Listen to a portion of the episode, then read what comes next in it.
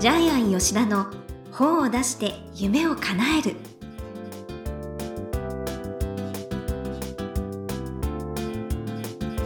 こんにちは倉島真帆です。ジャイアン吉田の本を出して夢を叶える。ジャイアン今回もよろしくお願いいたします。はい、よろしくお願いします。はい。ジャイアン社員旅行に行ったそうですね。はい、えーっと、3泊4日、えー四国に行ってきました。いいなあ四国。はい。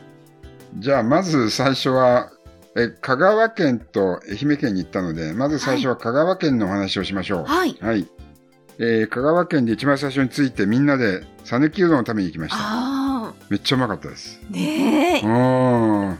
すごく美味しかったです。はい。で、それからですね、えーまあ、立林公園その日行ってですね、立林公園素敵ですよね私も大好き日本一大きい大名庭園なんですよね。ええすごい広いですよね。綺麗1時間かけても歩き回れなくて、ジャイアンはあの小舟に乗ってちょっと遊覧したんですけど、すごく綺麗でしたね。はい。ぜひ行ってほしい本当あそこ。ねえ。え。で、翌日はえみんなで、まあ重行動なんですけど、みんなで小豆島行きたいって言って、ジャイアンはてっきり近くにコンピラさんがあるから、コンピラさん周りとか、あまあ王道ですよね。王道ですよね。ええ。で、あの、屋島の合戦の屋島もあるんで、はい。そっち行くのかなと思ったら、あの、若い社員全員、いや、そっちは行きたくない。小豆島行きたい。おしゃれな小豆島行きたい。でオリーブ、オリーブ園とか行ってきましたけども、今話題ですもんね。そうそう、あのー魔女の宅急便の、あの、実写版の舞台になったところで、みみんなでほうきに乗って飛びましたけど、あそういうのもできるんほうきですかが貸してあるんで、そこに乗って、空飛んでる写写真をこうやって下から撮ると、本当に飛んでるみたいに見える。へえインスタ映えインスタ映えしますへね。えはい。あの、とっても気候が温暖で良かったですよ。オリーブの本当島楽。しそもう一回行きたいと思いました。多分もう一回行くでしょうね。あはい。うそうですか、え一日かけても回れないんで、一日かけても車で回れないぐらい楽しいスポットがたくさんありました。はいへえぜひ私も行ってみたいです、それは。はジャイアン2回目なんですけどね。えーもう全然観光地化されて変わってましたね。はい。はい。じゃあ、愛媛は次回ということでしょうか？はい。次回にお願いします。はい。ということで、ジャイアン吉田の伝法を出して夢を叶える。今回もよろしくお願いいたします。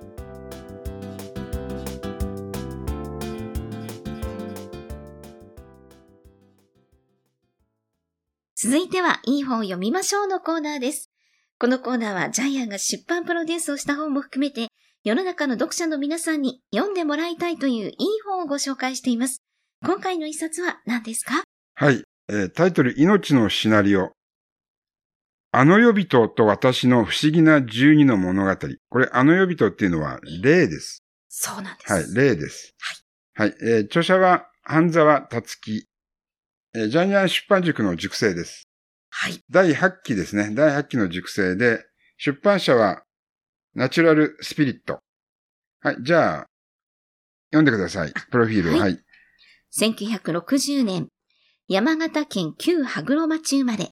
27歳の時、母親の原因不明の病と自らのうつ病などで八方塞がり状態になります。地元の霊能者に救われ、霊能者が予言した通り、母親の体を使って、あの世の人たちが話を聞いてほしいと出てくるようになりました。サラリーマンを続けながら、57歳までの30年間で108人のあの予備人たちの話し相手になり、時には天国への旅立ちをサポートするという不思議な人生を歩いてきていらっしゃいます。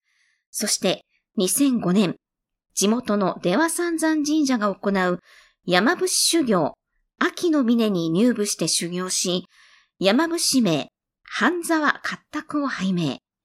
あの世の人たちとの関わりを通じて、この世で苦しむ人たちを救うことが山伏としての自分の使命だと信じて、その後も話し相手と祈りの人生を続けてきてらっしゃいます。はいあのー、はんちゃん山伏なんです。はい。出羽三山の山伏なんです。はい。ジャイアンも出羽三山行きましたけども、ものすごく、えー、杉の木が濃い、太い杉の木がいっぱいありますね。へーはい。ガッサンとかすごいですね行っ。てみたい。はい。はい。帰りは階段歩いて帰れます。石段歩いて帰ります。はい。で、はんちゃんなんですけども、えっ、と、霊と話ができるんですけども、そうなんはい。です。ただ、その霊はどうやって話すかっていうと、お母さんに乗り移ります。はい。で、お母さんに乗り移った霊なんですけども、だいたいこの半沢家の祖先が出てきます。ええはい。祖先のおじいちゃんとか子供とか女性とか出てきます。で、この本、ちょっと二重構造になってるんですけども、最初に、ハンちゃんに、えー、お前のお母さんの体を借りて、えー、まあ、霊界と現世の、をつなぐよって言って出てくるのがですね、はい。ヤンキー天使っていう風に、ハンちゃんはそう呼んでるんですけども、、はい。ちょっとここでね、なん、ヤンキー天使って何？みたいな。ヤンキー天使が現代語使うんですよね。ヤンキー語使うんですよね。でね、これね、私、ハンちゃんが書いたこの本、本当に、これは真実だと思うのは、ええフィクションだったらもっとうまくやるよねっていう。それがないんですよね。ええだから全部自分としては本当のことを書いてるんだと思います。うん、そうですね。ええ伝わってきますね。えええーだから、ヤンキー天使っていうのも多分、あの、ハンちゃんの心の中にはヤンキーが、ヤンキー言葉を使ってるような天使に見えるんでしょうね。はい。はい。で、天使って言葉が適切かどうかわかりませんけど、ハンちゃんの、えー現状理解、認識の中でやっぱり天使だとしか思えないんですよね。もしかしたら、ら他の言葉があるかもしれませんけども、この本の中ではヤンキー天使というふうに、えー出てきて、いろいろな例が出てきて、その例をあの世に送り返すたびにまた、ヤンキー天使とお話をしていきまそうす。ですね。で、話としては、はい。小説読んでるみたいで面白いです。はい。はい。えーある日突然お母さんがいきなり苦しみ出したんですよね。うーんは。い。で、その苦しみが何をやってもわからない原因不明。で、霊能者に会った途端にですね、ピタッと収まったんですよね。ええそれから霊能者が予言して、えー要するにお母さんの体をつ伝ってですね、いろいろなお告げがあるってことで、ハンちゃんは30年間で108人のあの世の人たちと会話をしてるんですけども、はい。で、実際にその会話の中で不思議な、不思議なことがいっぱい起こるんですよね。そうなんですよ。だから200年前の祖先の戒名が出てきた例が話して、その戒名が調べたら合っていたとかね。これびっくりですよ。ね。ええ本当にこういうことがあるんだと思いましたけど。いや、なんかね、皆さんこんな大変だったんだなって。な、なんかもう、身につまされるそう、だから昔の人ってみんなこの世に未練を残して亡くなってるんですよね。はい。はい。それが一つ一つですね、ストーリーになってて面白いんいですや、よね。そうなんです。はい。で、ちょっとね、不可解なこともちょっといろいろあるんですけども、えっと、どれが一番面白かったですか？あの、出てきた例の話で。まあ、面白かったというか、心を救われ、あの、あの別に私、別に流流産とかしてるわけでもないんですけれども、水子のたたりなどありえないっていうこの127ページですよね。え自分が選んだ母親のお腹に宿った子供が、その人や家族にたたるわけがありません。あの予備人たちの話し相手を続けていくうちに、水子と呼ばれる子供たちのことをそう思うようになりました。という、ね、なるほど。普通ならね、やっぱり。それならね、あの、そうですよね。ちょっと、これ、水子のたたりだって言って、墓を売ってる、ちょっと、あの、テレビに出てた有名な女性もいますけども、はい。ええそういうことはないってことですよそうでね。す。はい。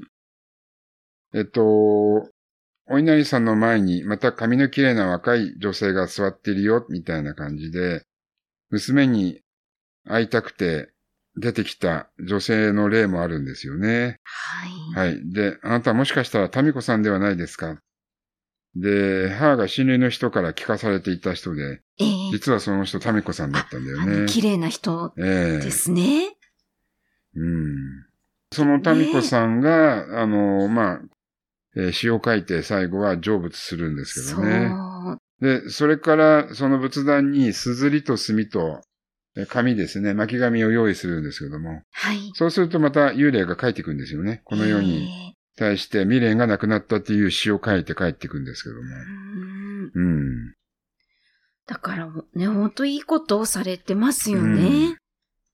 あと。はい。おばさんがね、おばさんが真相なんだけども、いきなり、ろうそくを灯せ早くろうそくを灯せって言って灯して般若心経を唱えたら、いきなり立ち上がって歩き始めたとかうね。んはい、そういう不思議な話もありますし、はい。はい。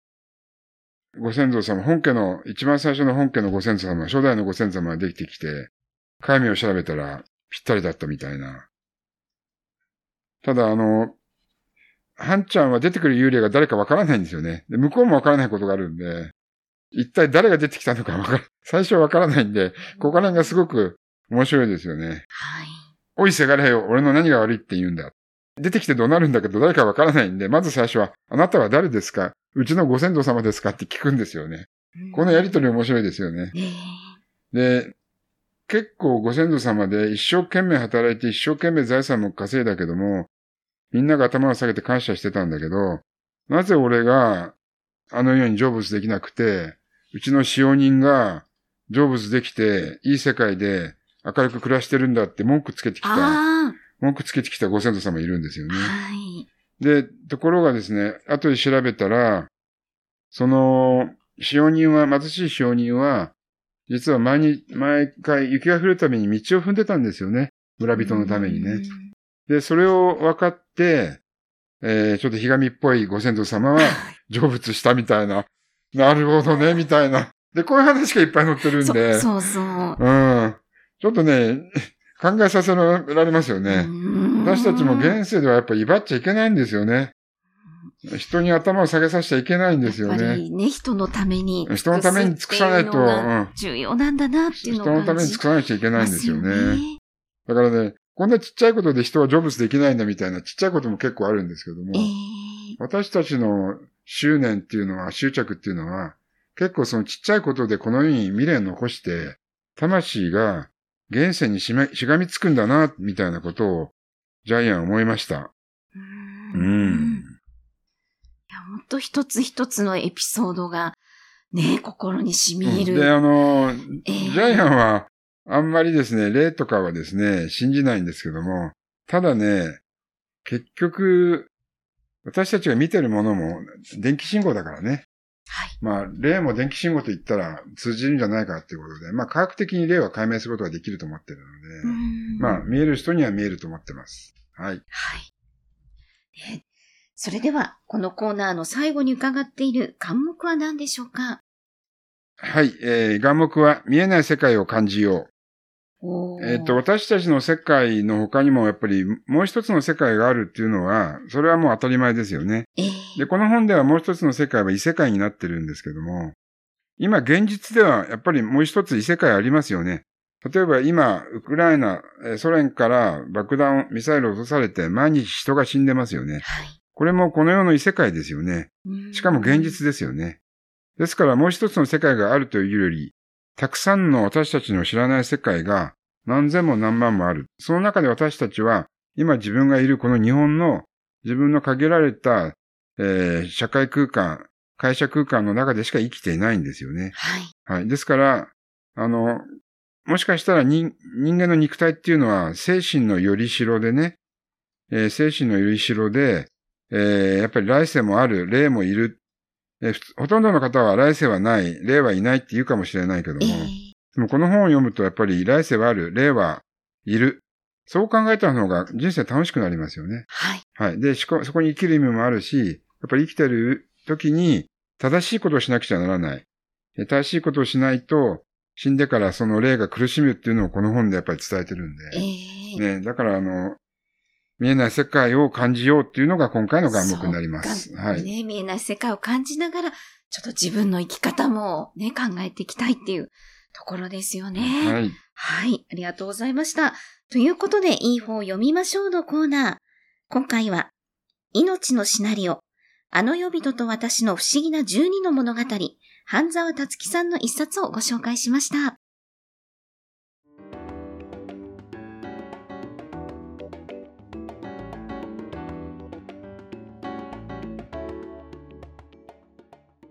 続いては本を出したい人の教科書のコーナーです。このコーナーは本を出すプロセスで出てくる問題を毎回1テーマに絞ってジャイアンに伝えていただきます。さあ、今回のテーマは何ですか？はい。えースピリチュアルはブームではなくなった。おもう当たり前になりましたよね。いや、ほんとどんんどんそうなってきています。ええあの昔オーラが見えるとか言っても、オーラって何怪しいって言われたけど、今ええオーラも霊気も一般用語ですよね。そうですねね。あとマインドフルネス。瞑想、瞑想でやっぱりあの世とつながる。マインドフルネスももう一般用語になりましたし。マインドフルネスはね、もう Google でももう Google や使われたり Apple もやってますからね。はいはい何万人もやってますよね。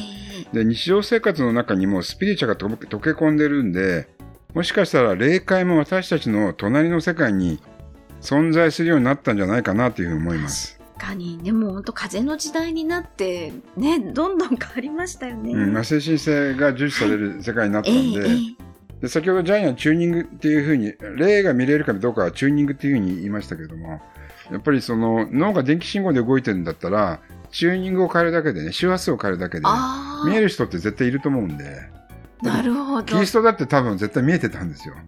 神様の天使の声が聞こえてたからあれだけ信念持って生きたんで、でそういう人って多分私何万人に一人かいると思うんですよ確かにね。自分のチューニングを変えるってことですね。そしたらね、違う声がするし、えー違う存在が見える。じゃないかな。やってみたい。うん。ちょっとね、オウムとちょっと紙一重になっちゃいます。あの、まあ、いい方に 合わせて、いいいい方方に、に合わせて、はい。ね、合わせていきたいですよはいね。いいいい例を見たいあですよね。そうですね、本当に。はい、ありがとうございます。ということで、今回のテーマは、スピリチュアルはブームでなくなった。ということで、お伝えしました。ありがとうございました。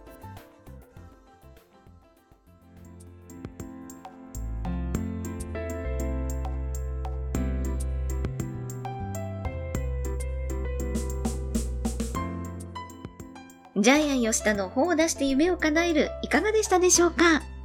今回ご紹介した命のシナリオの半沢達樹さんもですね、このジャイアン出版塾の卒業生ということで、あの、現在、ジャイアン出版塾の体験セミナーをやっています。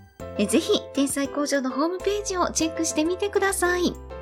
ジャイアンからもお願いします。はい、あのーぜひですね、本が書きたい方、えーまあ、募集してるんですけども、やっぱり自分は人生の中でですね、えええー本を書いていくんだって、それを確信を持ってる方に来ていただければ、多分その方は、は、ジャイアンは100%出せるんじゃないかなと思ってます。がね、やっぱり本を出すっていうことは生きた証でありますからね。ももしかしたらご先祖様が応援してくれてるかもしれそうです、ませんからね。そうですよ。もうあなえたの背中を押してくださいますしね、もうジャイアン出版塾でもお手伝いをさせていただきますので、ね、ぜひ、ホームページチェックして体験セミナーやっております。ご応募ください。